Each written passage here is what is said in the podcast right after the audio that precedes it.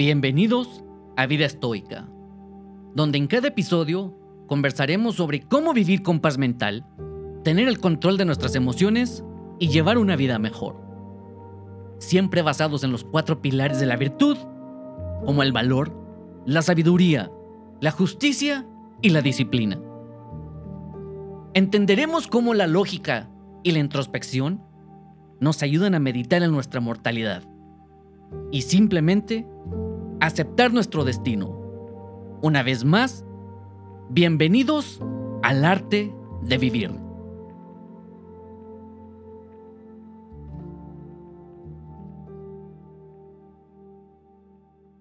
Ética de la virtud. En este episodio estaremos hablando de lo que es la ética de la virtud y el carácter del consecuencialismo dentro del contexto de la filosofía estoica. Para los antiguos griegos, la palabra areti, lo que puede traducirse a virtud, o un significado literal es función, o más acertadamente significa excelencia. Por ejemplo, la virtud de los metales es su resistencia. Siguiendo el tema de los metales, una virtud que podemos agregar al metal es que ya existe un metal inoxidable. La virtud de una navaja es cortar bien. Al igual que la virtud de un caballo de carreras es su velocidad. Aristóteles aprendió de Sócrates que la excelencia humana se encuentra en la actividad racional y moral. Y las virtudes específicas son la valentía, la templanza, la justicia y la sabiduría. Todas estas se cultivan para que funcionemos bien y alcancemos la felicidad dentro del mundo y la sociedad. El filósofo inglés Leslie Stephen describe la ética de la virtud de la siguiente manera. La moralidad es interna. La ley moral tiene que expresarse de forma de sé esto, no en forma de haz esto. La verdadera ley moral dice no odien, en lugar de no maten. El único modo de enunciar la ley moral debe ser como una regla de carácter. En otras palabras, las personas de buen carácter y virtud, de la que tanto hablan los estoicos, no necesitan que se les recuerde cuáles son las reglas o cuál es su deber. Para John Stuart Mill, la aplicación de sanciones internas tiene mucho más valor moral que la imposición de sanciones externas las que más utilizan los padres y las sociedades para controlar el comportamiento humano. Este argumento se convierte en persuasivo, ya que si contamos con una sociedad de virtudes totalmente desarrolladas, requeriríamos de menos seguridad pública, jueces y hasta prisiones. En términos generales, las sanciones de la ética de la virtud son internas y autorreguladas mientras que las sanciones de la ética y las reglas, especialmente en su forma religiosa y como leyes, son externas. No solo para los estoicos, sino para los griegos, los budistas y los seguidores de Confucio, la virtud es una propia recompensa en sí. Pero la religión popular nos hace pensar que el incentivo de las buenas obras y ética de la virtud nos dará una vida en el cielo con la condenación eterna para quienes no sigan sus reglas. Si nos preguntamos qué fue primero, las reglas morales o las virtudes, la respuesta es obvia. Las virtudes siempre fueron primero.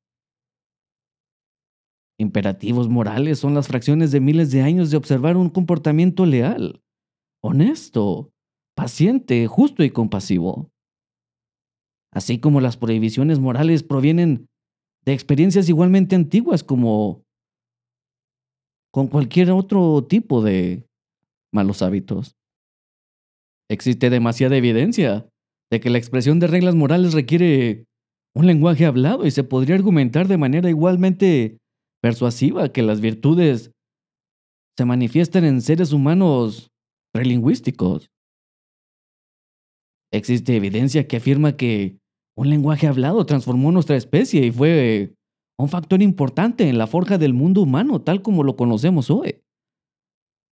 Sabemos que los gestos son parte integral de los lenguajes naturales, en general se acepta que no expresan muy bien todas sus abstracciones. Debe quedar aún más claro que las virtudes preceden a cualquier ley divina porque permanecerían como parte de la naturaleza divina incluso si el universo no se hubiera creado. Los imperativos de la ética de la virtud, el ser pacientes, ser amables, ser generosos, ser compasivos y valientes, nos equipan mejor para sortear los obstáculos de la vida y especialmente la vida moral.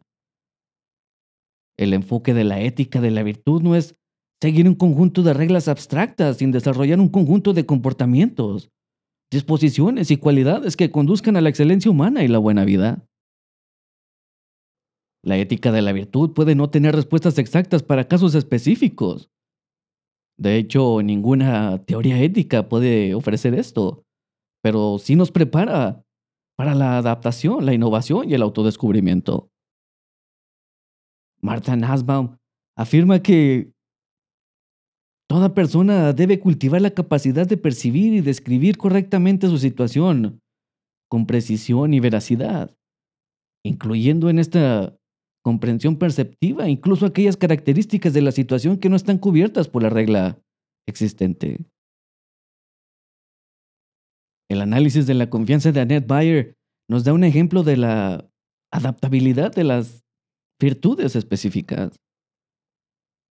La ética basada en reglas y sus arreglos sociales y políticos contractualistas dan la falta impresión de que la esencia de la vida moral consiste en ajustar tres reglas generales. Obedecer las reglas puede especificarse en un contrato legal, pero sería imposible cubrir las exigencias de nuestra vida contra los arreglos tan formales es la virtud de la confianza en la que es básica para las interacciones humanas y no solo unas pocas de las innumerables promesas necesarias para el buen funcionamiento de la vida humana podrían expresarse en forma contractual. En este análisis que acabamos de mencionar de Annette Bayer, pone un ejemplo de un fontanero. Sería totalmente absurdo y un gran insulto para los fontaneros que tengan por escrito que prometen no poner explosivos en las tuberías de las casas en las que trabajan. Una vez más, son las virtudes las que vienen primero y son las herramientas que hacen el trabajo de la vida moral. Curiosamente, no siempre se requiere un comportamiento virtuoso en los casos que lo requieran, mientras que la confirmación de las reglas no exija excepciones.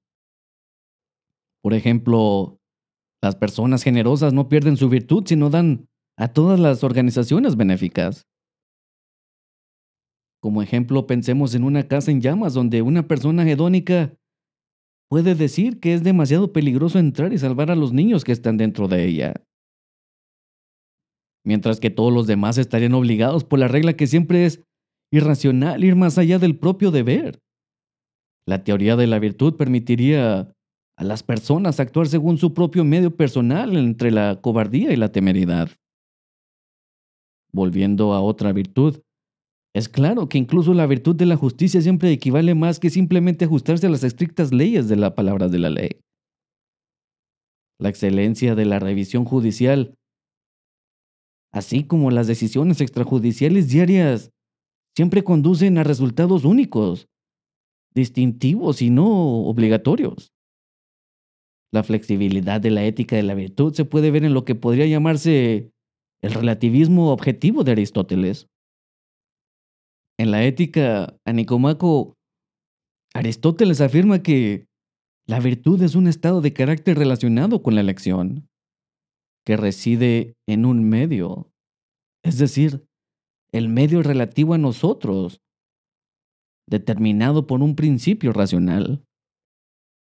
Para esto Aristóteles usó la leyenda de Milo, para mostrar las absurdas consecuencias de este punto de vista. Milo era un hombre del que se decía que comía un ternero todos los días mientras crecía. Si queremos mantener un equilibrio y evitar el vicio de la glutonería, por ejemplo, nuestras medidas para comer la cantidad adecuada van a ser muy diferentes a las de Milo. Los principios determinantes para encontrar un medio viable para comer son objetivos y no subjetivos. Las personas ignoran estos factores objetivos, el temperamento, el tamaño del cuerpo, el metabolismo y otros factores fisiológicos. Entonces, sus cuerpos tarde o temprano les dirán que están fuera de sus respectivos medios. Para Aristóteles, todas las virtudes morales se encuentran en, en un medio personal. Por lo que esta ética de las virtudes puede pretender ser distintivamente personal y normativa al mismo tiempo. Otra forma de pensar la superioridad de las virtudes sobre las reglas es pensar en la vida de alguien adicto a la televisión. Alguien que esencialmente vive y trabaja desde un sofá desde su casa. Su trabajo es ingresar datos a través de un modem conectado a su computadora. No se necesita pensar mucho para ingresar los datos, por lo que puede ver sus programas de televisión favoritos todo el tiempo. Su refrigerador y microondas son útiles para sus comidas, sus bebidas y sus cenas congeladas. Esta persona también es una persona extremadamente religiosa. Cumple con sus servicios religiosos a través de la televisión todos los fines de semana y envía sus limosnas por correo. Finalmente, digamos que este hombre nunca ha quebrantado una ley o cometido un pecado mayor en su vida. Pero según Aristóteles, la vida de esta persona carece virtualmente de todo lo que cuenta como una excelencia humana. La persona de nuestro ejemplo obedece todas las leyes morales, pero no aspira a cultivar las virtudes de una buena vida. Sin embargo, según la regla ética religiosa, este hombre es totalmente moral y asume el favor divino, lo cual lo mantiene a salvo de cualquier castigo divino. Bernard Mayo ve las implicaciones de este ejemplo diciendo, es posible que las personas no tengan ninguna cualidad moral excepto la posesión de principios la voluntad y capacidad para actuar en consecuencia. Esto parece ser una acusación bastante severa para gran parte de la ética basada en reglas. Como hemos visto, las sanciones de una ética basada en reglas en su forma religiosa popular son principalmente externas. Recompensa para los que hacen el bien y castigo para los que hacen el mal. Las teorías de ética contemporáneas evitan este simple sistema ético.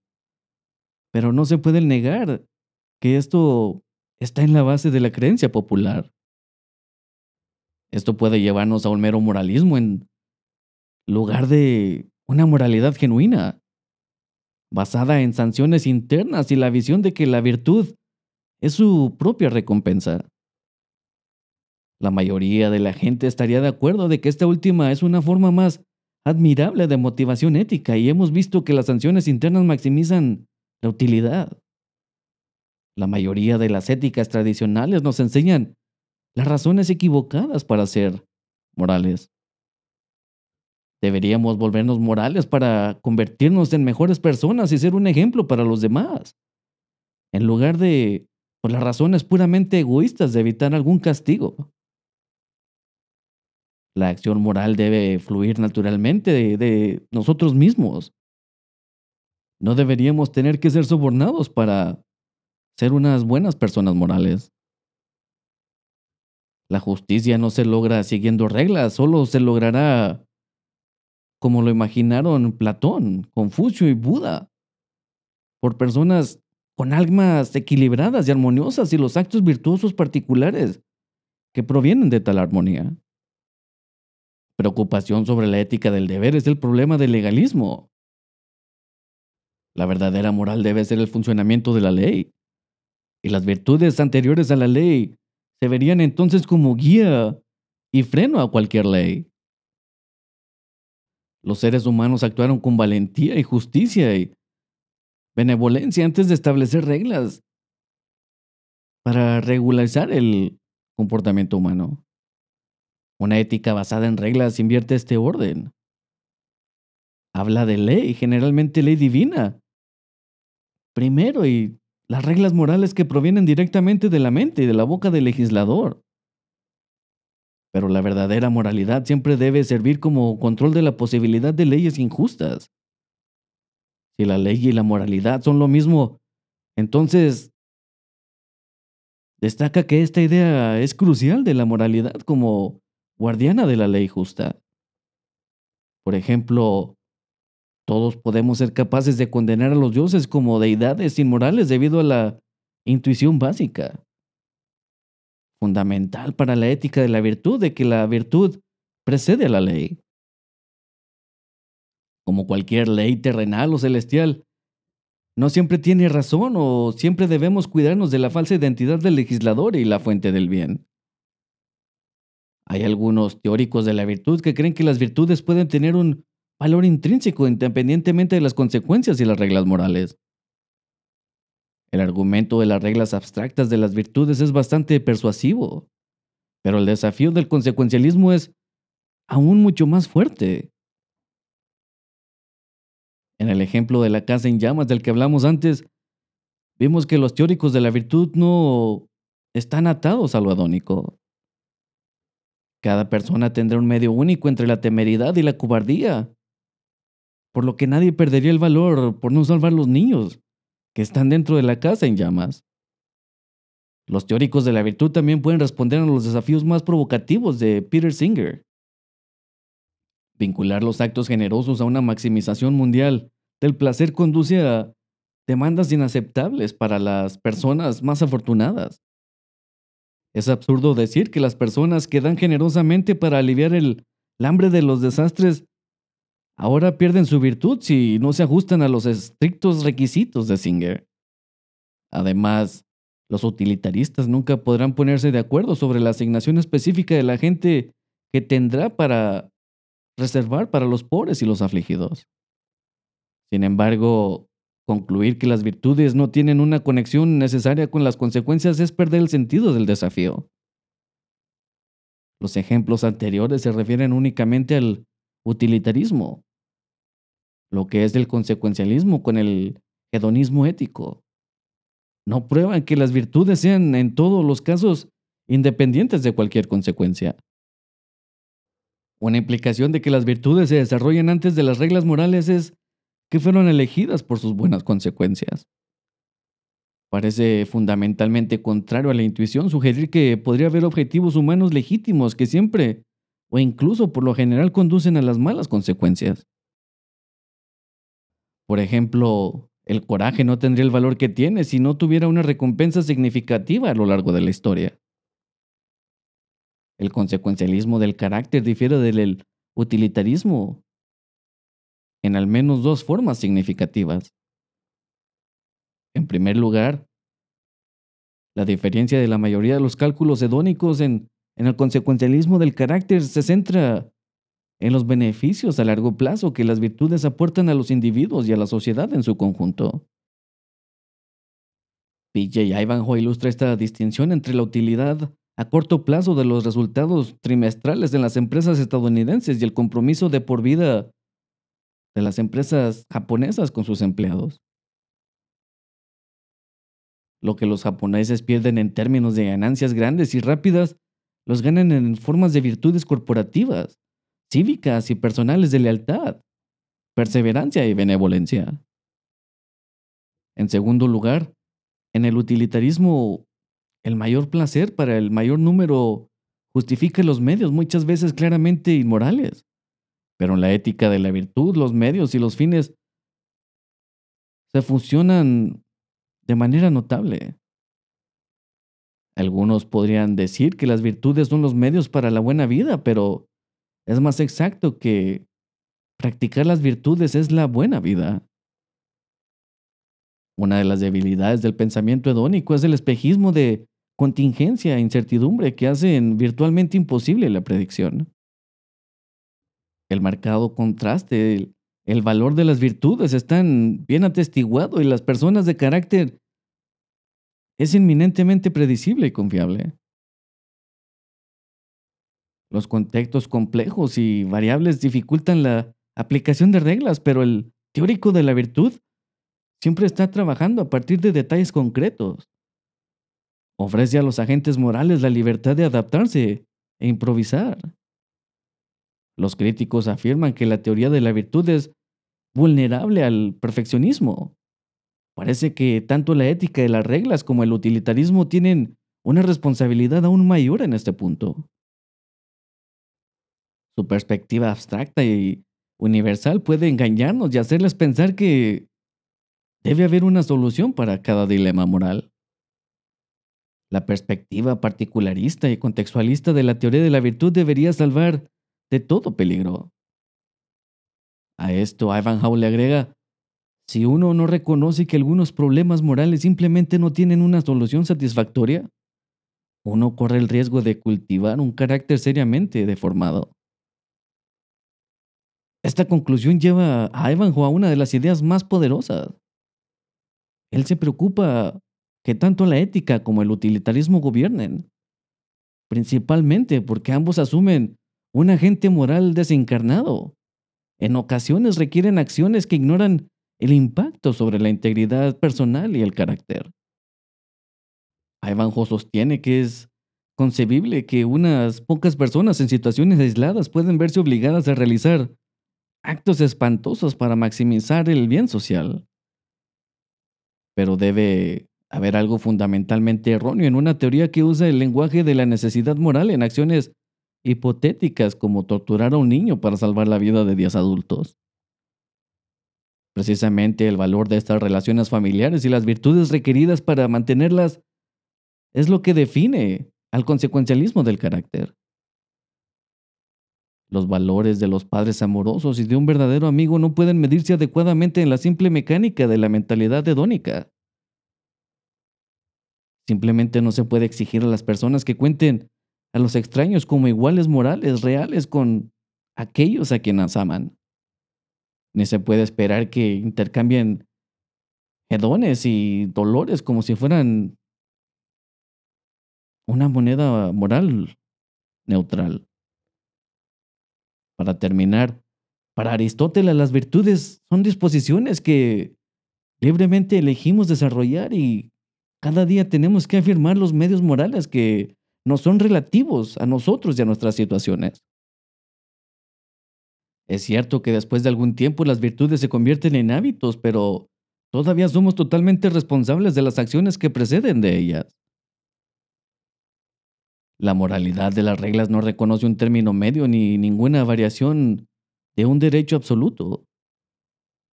La ética de la virtud siempre apunta a un medio personal que es una elección creativa para cada individuo.